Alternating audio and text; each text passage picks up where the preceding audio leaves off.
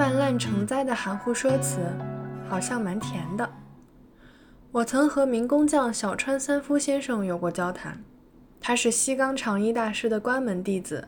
西冈家就是先后十几代人都从事修缮奈良法隆寺工作的那个大名鼎鼎的工匠家族。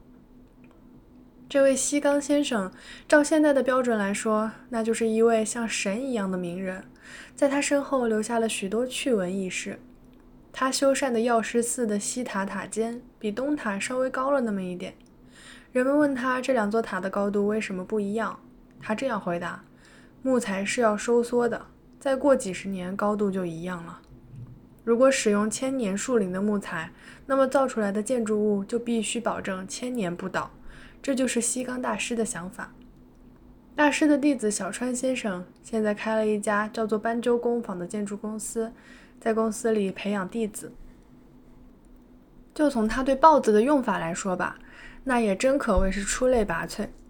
将豹子放在薄木的方材上，用手指轻轻一按，倏的一下就飞出了一卷刨花。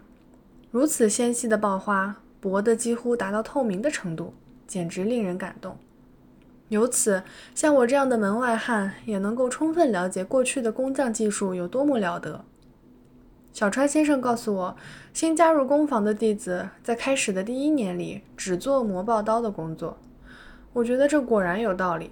只有等到徒弟能够把刨刀磨到完美的程度了，师傅才会开始传授刨子的使用方法。我想呢，等到徒弟能够把刨刀磨完美了，刨子的基本使用法大概不用学也自然明白了吧。在用道理进行教育之前，先让身体熟悉其基本做法。凡是涉及工具的使用，以前或多或少都采用这种方法。只要把工具用到像用自己的手和脚一般的熟练程度，工具才能真正的为人所用。工具是人类手足的延伸，以前是有这种明确的思想的，所以以前的人是不会被自己使用的工具所左右的。这样的教育体制现在已基本绝迹了，因此现在的人会反过来被工具左右。如今新工具不断的在世上涌现出来。这事儿虽然够傻的，但也是没办法的事。在给孩子一部手机之前，先花上一年时间让他熟悉其用法，这样的做法是不可能的，因为一年后那部手机就会成为上世纪的遗产。就像打地鼠游戏，新工具会接二连三地冒出来，而且以前的工具说到底是人类手足的延伸，所以要把它用好就得靠自己动脑筋。但是现在的工具呢？连动脑筋的事儿他都为你代劳了，所以不论你笨到什么程度，基本上都能用。不是有人这么说吗？现在的电脑就连猴子都会用。另外，被以前的工匠们瞧不起的那种反为工具所累的人，现在也越来越多了。就拿我刚才发过恶评的邮件来说吧，如果你知道这种工具的优点和局限，在此基础上能像木匠使用刨子一样熟练地使用它。那我就说它也可以成为一种有用的工具，但现实并非如此。现实是人在被邮件牵着鼻子走。自从邮件在世上流行起来，年轻人的思考能力就逐渐下降到了邮件的程度。现在的年轻人不是先思考，然后再考虑如何写邮件，而是只思考那种用邮件可以写得出来的东西。在互联网上，我的拥趸们建了几个网站。我很好奇上面有些什么内容，于是有空就会去他们的论坛里瞅几眼。有一次，我看见帖子里写的内容和事实相差了十万八千里，于是忍不住写下了“事实是这样的”一段文字，在帖子的末尾还署名北野武。结果呢，我发的帖子遭到了粉丝们的狂轰滥炸，什么“你这个冒名顶替的大骗子，你简直就是个白痴”。什么？我认识北野武，他是不可能写这种话的。如此等等，不一而足。他们竟然叫我大骗子，我也只得乖乖的开溜了。他们肯定认为北野武本人是不会亲自到粉丝网站上来发帖子的。但不论怎么说，这样的攻击也实在太过分了。于是我就想到，要是手写的信件，粉丝们也许会从笔记或字面上察觉出，说不定是北野武本尊哦。总而言之。我想说的就是，用邮件来写的文章，顶多也只能到达这种程度。如果你热衷于这种东西，那你的大脑里肯定是一团浆糊。而这种浆糊大脑的象征就是，好像是这样的这一类语言表达。思考能力成了一团浆糊，语言表达能力就越来越幼稚。因为对于是否把自己的真实意思传递给了对方缺乏自信，所以就喜欢用这种模棱两可的说法。比如“好像蛮甜的”这个说法，其实也并没有把甜到什么程度表达清楚，是微微有点甜呢，还是像糖精那样特别甜呢？各种程度的甜都用一句“好像蛮甜的”来打发掉，不做细致入微的表达。不去仔细推敲那些难以表达的内容，只是模模糊糊的说个大致，这种虚假的表达在如今的社会里已泛滥成灾。文件里使用的文字肯定会比较简短，很容易使收件人产生误解。难道期待用这种大致的表达激起对方的共鸣吗？好像怎么怎么的感觉，具体什么感觉就让对方自己去思考，认为这样就不会产生对立的情绪。而且不仅书面如此，在口语里也普遍使用这样的语言。是否可以说，如今的人对事物的思考方法也变得像邮件一般了？语言这种东西是随着时代的变化而变化的。有些语言学家认为，我们现在使用的语言就是以前的流行语。也许这是事实，但我总觉得这种说法不太对。从根本上来说，文学也好，绘画也好。只要是艺术，那就是对那些说不清道不明的部分进行具体表现的一种手段。女学生用就像血红的夕阳，一句话来打发掉的夕阳的色彩，画家们会费尽心思去把它表现出来，将自己体会的好像怎么怎么样的感觉具体的表达出来，这就是艺术的使命。如果用好像怎么怎么能够打发掉一切的话，那就不需要三岛由纪夫这样的作家了。对于好像怎么怎么的部分，三岛先生会连篇累牍地进行描写和渲染。从无论什么都用好像怎么怎么来打发掉的那种感觉里，是产生不出优秀的艺术来的。不要说好像有问题，应该将自己感受的问题的程度具体的写出来。可是呢，这样的思考方式显然不适合邮件。我觉得好像怎么怎么这种语言的流行，不仅仅是单纯的流行语的问题，而是和思考能力的退化直接相关的一个问题。以前坐船要花好几个月才能到欧洲，现在只要花几万块钱买张特价机票，半天就能飞到了。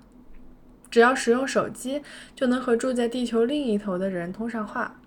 只要连上互联网，就能把几万册大百科全书里的知识一网打尽。因此呢，我们现代人就认为自己是人类历史上最聪明的人。可是这完全是个误解。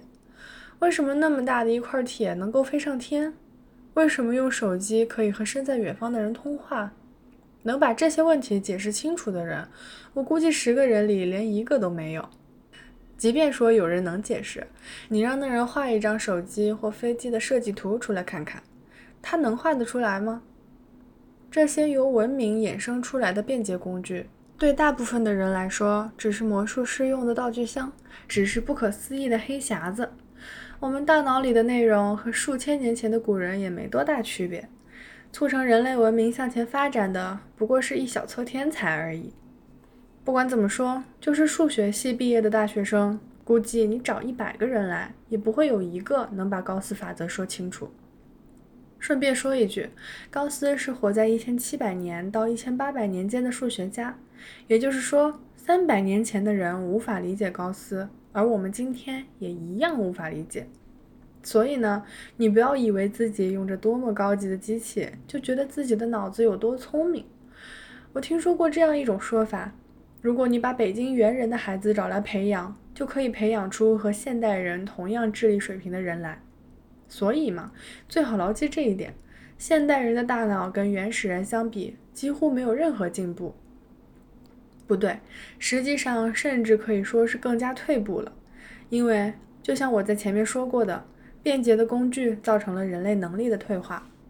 实际上，别说什么做电视节目了，就连打铁种菜，哪怕是做一根小小的火柴，单靠一个人的力量也是做不出来的。而我们的古人呢，他们会摩擦木片取火。如此说来，古人要比我们现代人聪明多了。智生先生说的《落雨》里，用就像给黑夜披上萼片的茄子来比喻大茄子，我觉得先生的想象力实在是惊人。给黑夜披上萼片，太绝了！要是在现在的东京，那即便是给黑夜披好了萼片，由于四面八方到处都是闪烁的霓虹灯，你也不会看出那是茄子。我第一次听到这段落语的时候，仿佛亲眼看见了江户之夜的漆黑。还有这样的一段：“你这种家伙就像衬衫上的倒数第二粒纽扣。”什么意思啊？有没有都无所谓。木匠的老婆跑到工头那里去告她老公的状。这次无论如何，我都要和那个家伙说拜拜。你不停的说你老公的坏话，那你当初干嘛要和这种人走到一起呢？工头这样问。木匠老婆回答说：“说是这么说，但一个人不觉得冷吗？”这句话里的味道真是难以用语言形容。这句话说的那么洒脱，那么俏皮，还带着几分色情。过去的语言里就有这种游戏的成分，在那时，语言还是一种鲜活的东西，而现在的语言呢，已在奄奄一息的垂死挣扎。语言的死亡，也就是思考的死亡。听听现在的流行歌曲里唱的那些歌词，简直令我不寒而栗。什么“因为有我在，所以请你放心”，什么“你不用再害怕”，什么“我会保护你的”，等等等等。大受欢迎的基本都是这种无聊至极的歌词。写这种歌词的，难道以前都是做居委会干部的吗？而且呢？实际做出来的那些事儿也真叫无聊。被女友甩掉后，为了泄愤，就每天给他打一百次不发声音的骚扰电话；因为讨厌自己的父母，就每天喂他们吃一点毒药，让他们慢性中毒。这个世界啊，我已经看不懂了。你还要唱《我的世界里只有你》吗？你不要再发烧犯迷糊了。你可以去印度或中国走一走。你这个傻瓜！你不知道世界上有几十亿人吗？要是碰到说慢才的，你早就被他们笑死了。词作者肯定会说这是一种比喻的写法，但这种比喻也太幼稚、太直接、太粗鄙了。我真想问问这些高手，写这种词你们不觉得难为情吗？不过呢，这种人估计也是不会觉得难为情的。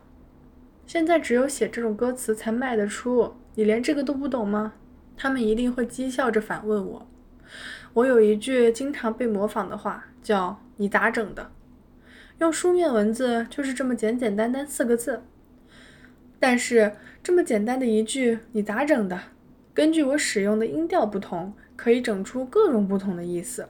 比如，可以是“你好吗”的意思，也可以是“有在好好工作吗”，“你是不是缺钱了？要我借钱给你吗？”等等意思。流行歌曲的歌词不仅是越变越单纯，而且就连这种微妙的意思差别也完全剔除了。法国人会说：“这个人法语说的真好”，或者说：“这个人法语说的太漂亮了。”法国人会这么夸本国人。我们常说法国人对法语有一种自豪感。如果你在日本说这个人的日语说的真好，别人一定会问：“这个人是哪国人呢？”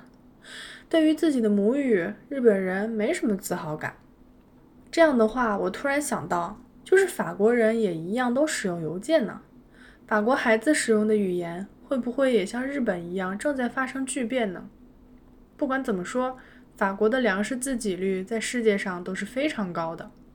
你也许会问，你也许会问，语言的问题和粮食自给率到底有啥关系？当然没什么直接的关系。但间接的关系还是有的。总之，当今的日本充满了各种奇奇怪怪的事儿。不知道从什么时候开始，日本变得越来越像一个放高利贷的国家。由于越来越依赖中国等亚洲国家的劳动力，日本人变得不需要劳动了。如果从资本主义的角度来说，大概可以说日本人正在成为特权阶级吧。其必然的结果就是，日本将和世界的特权阶级，也就是欧美诸国展开一场竞争。我想日本肯定会全力以赴地参与竞争，但问题是日本的粮食自给率低到令人难以置信的程度。日本向来都是个走钢丝的国家，只要自然稍有异常，日本全国便有可能走向末路。因为一直采取将农民赶出社会的犄角旮旯的政策，所以农田越来越少，粮食自给率也因此陷入了危机状态。可是日本人对此都是一副无所谓的态度。日本人怎么会变成这副德行的？法国制定各种政策扶植本国的农业，维持了很高的粮食自给率，而且法国人也以热爱本土文化而著称。如果你对粮食自给率这个说法没什么感觉，那你只要联想一下有着大片青翠农庄的乡村风光，就能明白了。与此相反，生活在一个不重视农业的国家里的人，我认为是不可能从真正意义上去热爱本土的文化，去为它感到自豪的。要知道，农业可是我们人类生存的根基呀。可怕的是，我写到这里为止的所有问题，它们之间的关系其实都是互为因果的。就像滚下山坡的雪球，会不断的聚集庞大。年轻人身处的环境正变得越来越肤浅、轻薄，年轻人的思考能力也在不断下降。然后呢，随着年轻人变得越来越愚蠢，这个世界上流行的东西就会变得越来越肤浅、轻薄。不论是便利店、手机，还是流行音乐，莫不如此。我们没办法阻止这滚落的雪球。为什么没办法呢？因为它正代表了现代资本主义的运作方式。大同小异的傻瓜越多，赚钱的机会也就越大。我在第二章里曾写过，现代人就像是羊一般的存在。吹响牧笛后，集合起来的羊越多，牧场的管理也就越方便。收到牧笛的信号，羊群就集合起来，一起进食，一起剪毛，唯唯诺诺地过这样的生活。总之。听话的羊就是好羊，把大量的物质推销给大量的人群，这就是在当今社会里赚钱的基本原则。食品也好，书籍也好，电影也好，弄得越肤浅越轻薄，就越能赚钱。因为这样的话，就连傻瓜也看得懂。只要把水准放低，就能大量推销。以大众为销售目标的商业诀窍就是大量推销廉价物品，这样就能赚他个盆满钵满。说到薄利多销，以前只是香蕉大甩卖之类的东西，而现在就连知识和教育都成了薄利多销、大量消费的对象。这样下去，世人都会变成傻瓜。可谁在乎呢？既然大众都越来越愚蠢，我们就把水准也不断的降低吧。于是，这两者一唱一和，大众就向着愚蠢、庸俗的方向突飞猛进。